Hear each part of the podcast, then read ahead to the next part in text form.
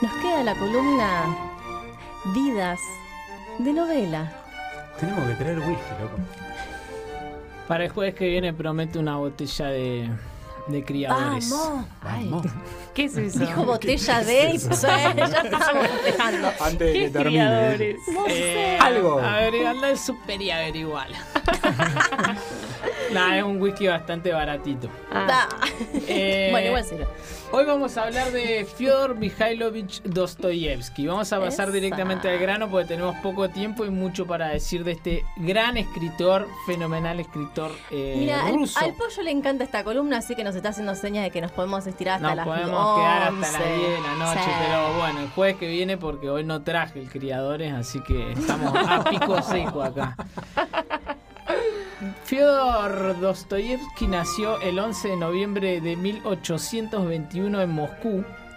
Fue el segundo de ocho hermanos, también una bebida alcohólica de anís, pero Todo Yo iba a decir con escorpiano, pero No. bueno, lo tuyo estuvo muy bien. y el ocho hermanos Me es el licor de anís famoso, pero Sí, bueno, claro. no nos desviemos de- del tema de, ¿Cuánta información que tenés de ese estilo, no? Yo- otro día podemos hacer. El jueves pasado nos quedamos hablando del tema, Es justamente. Bueno, se viene la columna sobre bebidas blancas. y- ¿no? Bueno, Fyodor nació segundo de ocho hermanos, decía. El mayor, Mijail, fue como su gran ladero, lo acompañó en, en muchos momentos de su vida. Eh, el padre, médico militar, autoritario, borracho, golpeador, como Mm. solían ser los hombres en la Rusia de- del siglo XIX. La madre, una mujer más bien bondadosa, eh, aficionada a la música, a la pintura, a la literatura. Entonces fue un poco la que lo cobijó a Fyodor y lo llevó por, por el lado de, las artes y de las letras sobre todo. Este, en, como decía, Mijail, su hermano mayor y él fueron primero educados en la casa, que el padre, así como era muy autoritario, muy, muy severo, a, eh, a su vez insis- insistía mucho con la educación de sus hijos, entonces tuvieron educación particular en la casa, después los mandaron a, Moscú, a un colegio muy bueno, a hacer, hacer lo que sería la, la escuela primaria, después a, a San Petersburgo a hacer el, lo que sería el secundario, pero en este caso un colegio militar donde se estudiaba eh, ingeniería, escuela de ingenieros militares. Esa fue su carrera hasta el año 1839, en el que ocurre un, un suceso muy importante.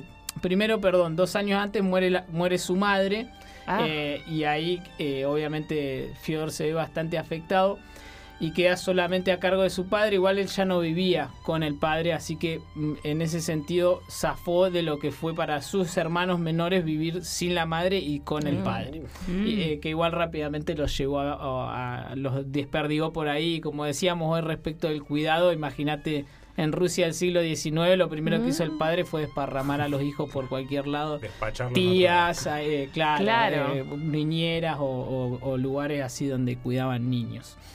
Este, en 1839, ¿qué pasa? El padre muere, pero ¿cómo muere? Asesinado por sus propios siervos. Él tenía, tenía sirvientes, digamos, Sí. y era tan maltratador y tan severo que Sí. los, sus siervos se rebelaron y lo terminaron matando a golpes. Wow. Al padre de Fyodor. Qué loco. Esto obviamente lo eh, eh, obviamente lo, lo marca a Dostoyevsky y lo hace reflexionar sobre la servidumbre y sobre, sobre la cuestión bueno de- del alma humana, de a qué se puede, a qué se puede llegar este con, la, violencia y demás, y publica después de haber ya dejado su carrera militar, en la que prácticamente no hizo nada porque no, no le interesaba la carrera militar, pero como había estudiado en ese colegio, eh, tenía grado de subteniente, estaba en el ejército.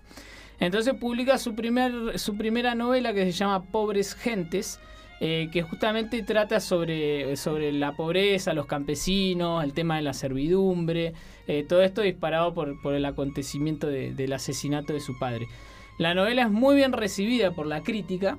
eh, de- el crítico Belinsky, que era como el número uno de la crítica literaria rusa de la época, lo, lo puso allá arriba en un pedestal, dijo, este pibe es- la rompe toda, es un crack. Eh, Todo así eso que- dijo, con es- literal, Ah, sí, ¿no? No, lo que dijo es, estamos ante un nuevo Gogol, dijo. Ah, Eh, Eh, eh, como decir gran un nuevo- claro, una gran comparación. Eh, la primera novela social rusa, así la definió. Bueno, entonces esta crítica le abrió las puertas de toda la eh, el- los ámbitos literarios ahí a Dostoyevsky. Ya con, con sus jóvenes 24, 25 años ya era famoso, digamos. wow. Eh, sí, luego publica un par de, de relatos más sin tanto éxito, pero igual ya estaba bien acomodado. Pero le sucede otra cosa eh, dramática en su vida. En el año 1849, con 27 años, Sarán. Es eh, detenido por la policía porque se juntaba con un grupo de simpatizantes del socialismo Mm. eh, que se reunían clandestinamente. Estamos hablando de la Rusia zarista, no, estas cosas no se permitían. Zurditos. Eh, la policía los detiene, detiene a 123 miembros de este círculo, el círculo de Petrashevsky. Ah, era medio grande el grupo. Eh, en, en esa reunión Claro. no estaban todos juntos, Ah. pero como que Ah. hacen varios secuestros y se Racias. llevan a varios. Una eh, racia. una racia. 21 de ellos son condenados a muerte, entre los que se incluye Fyodor Dostoyevsky. No. Sí, señores y señoras.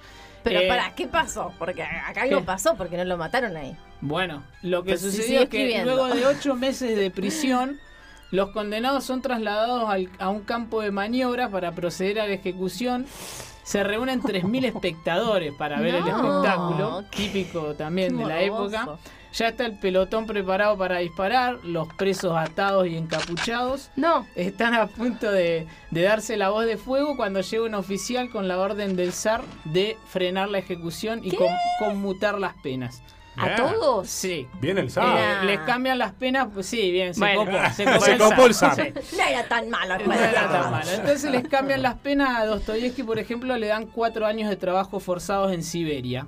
Chicos, pero, pero, no a lo ver, matan. de condenarlo No. a muerte, a darle cuatro años de trabajo forzado. Una pavada. Imagínate, el, el- viaje comienza con. eh, es un mes de viaje hasta Siberia, en invierno, 30 grados bajo cero. viajando un mes hasta llegar a Siberia, siempre. Che. Siberia las tiene todas igual, eh, históricamente, ¿no? Y sí, porque siempre mandan a Los los. mandan a es- Siberia. es como la isla Martín García acá, o Claro. como era la cárcel del fin del mundo en Ushuaia. Claro. En su momento, Siberia te mandaban ahí, te congelaban, digamos, por, por un tiempo. O sea que como que revivió, se podría decir, ¿no? Es como Sí. un nuevo momento de, de su vida. Claro, un Claro. renacer. Cuatro años estuvo ahí preso, eh, además con presos comunes, digamos, er- eh, eran 250 presos y solo seis eran presos políticos, los demás eran presos comunes, entonces ahí también Dostoyevsky conoció muchos criminales, mu- mucha gente del bajo fondo que alimentó mucho los personajes de sus novelas posteriores. Eh, después, bueno, de, de los cuatro años finalmente le sacan el grillete porque lo loco es que esos cuatro años está con Ay, esos no. hierros en los pies que, que te impiden caminar. No, no, cuatro no. años con eso puesto. Y con frío. Además, un frío bárbaro eh, y, y haciendo trabajo forzado, o sea, Mm. jornada de 16 horas, no sé, palía cortando leña bajo la nieve, qué sé yo. Eh, bueno, finalmente sale, eh, le dan una amnistía, eh, ahí se mm, tiene que cumplir igual más años haciendo de, de soldado raso para el ejército, se- trabajando para, para el ejército. Y ah, bueno, ahí se conoce a una mujer, se casa. eh, y bueno, luego de, de- de haber estado 10 años entre la prisión y, y estos- este confinamiento que no le, no le permitía volver a San Petersburgo ni a Moscú, eh, vuelve finalmente al, ruedo en- a principios de la década de 1860 y publica eh, por entregas en el periódico El Mundo Ruso Memorias de una casa de muertos donde, donde relata todas estas vivencias que tuvo en Siberia. Y después empieza a publicar en el diario, eh, en la revista El Tiempo, que era de su hermano, Mijail, la novela Humillados y Ofendidos. Casi todas las novelas de él se publicaron por entregas en periódicos o revistas de, de la época, que era muy común eso también. Eh, después ahí en 1862 eh, se va a recorrer Europa y ahí eh, eh, comienza una relación con una joven estudiante que poco después lo abandona, pero él como que queda muy enamorado y empieza a jugar compulsivamente. Tenía la, Mm. la adicción, la, la ludopatía, ¿no? Mm. Fyodor, en e- que en ese momento comienza. Y eh, a, a todo eso su esposa estaba en Moscú sufriendo de tuberculosis muy avanzada, estaba muy mal. Y Fiodor estaba ahí de joda en, en Europa. En los decir. fichines. Sí, mientras criticaba la decadencia moral y el materialismo de la Europa occidental, porque cada vez se fue volviendo más eh, conservador, más reaccionario, más monárquico, antirrevolucionario. Ah. Eh, en, en la- el final de su vida era totalmente antirrevolucionario y bancaba al- a la monarquía a muerte, digamos. Y eso que zafó. Pero- Eh, bueno, ahí sí. están las Ah, consecuencias. claro. Claro, fue una Sí. acción pedagógica. Exactamente. Diez funcionó, años dio resultado. dio resultado. Claro. Totalmente. Bueno, eh, esta, su primera esposa murió finalmente de tuberculosis. Al- a los tres meses murió su hermano, eh, también por al- consecuencias de su alcoholismo. Mijail. Mijail muere Ah. por, por conse- a consecuencia del alcoholismo. Eh, entonces, eh, Fiodor queda a cargo de la familia de su hermano, que además le había dejado un montón de deuda. No se le ocurre mejor cosa que la poca plata que tenía ir a jugársela a la ruleta a Sí. Europa. Sí.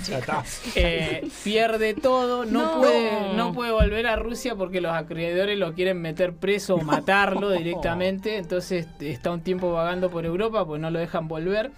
Eh, entonces, bueno, se compromete a escribir dos novelas en el, en el lapso de un año, Crimen y Castigo y El Jugador, para que le adelanten unos mangos para poder seguir jugando y ver si podía pagar la- las deudas.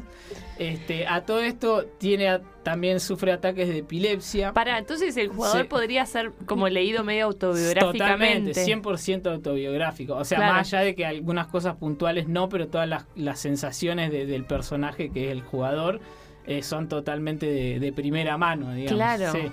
Eh, bueno, luego, eh, para terminar justamente de escribir el jugador, se, ca- se co- contrata a una joven taquígrafa con la que se termina casando en febrero de 1867. Y es la que le termina acomodando el tema de los números y, y si bien sigue siendo mu- ludópata, eh, esta última esposa Ana le, eh, le empieza a manejar la- la- las cuentas y ser, hacer como su representante y hacerle ganar plata con sus novelas y con sus Ajá. publicaciones. Eh, le empieza a manejar el tema de los números y ahí un poco su situación se acomoda económica. Y, y bueno, ya a, a esa altura es un escritor recontra consagrado un en Rusia. contador. Contadora, sí, claro. eh, sí, básicamente En, es- en ese aspecto sí, Como todo eso. como todos. Y bueno, entonces eh, mm, eh, finalmente ahí ya Dostoyevsky prácticamente firmaba autógrafos por la calle. Si bien eh, eh, tenía gente que lo odiaba porque políticamente participaba mucho y desde este lugar que decíamos hiperreaccionario. Eh, entonces, eh, en un diario iba escribiendo lo que terminó siendo Diario de un escritor, una de sus últimas publicaciones, que son todas participaciones, opiniones políticas. Y finalmente, a lo último, publica El Adolescente y Los Hermanos Karamazov, que es como su obra cumbre, eh, que la publica en 1880 y él finalmente muere en 1881 eh, por un ataque epiléptico de los que sufría sufrió tantos en su vida. Finalmente a los 59 años, Re joven. Bueno, Re con, joven. con todo lo que sucedió Sí. y fue por causas naturales al final, digamos. Eh, finalmente- Toda la, toda la, la- cerca de la muerte que estuvo. sí, eh, terminó muriendo por, por ese ataque. A todo eso tuvo cuatro hijos, eh, dos de los cuales murieron también eh, muy chiquitos por Mm. eh, epilepsia, por lo menos uno de ellos.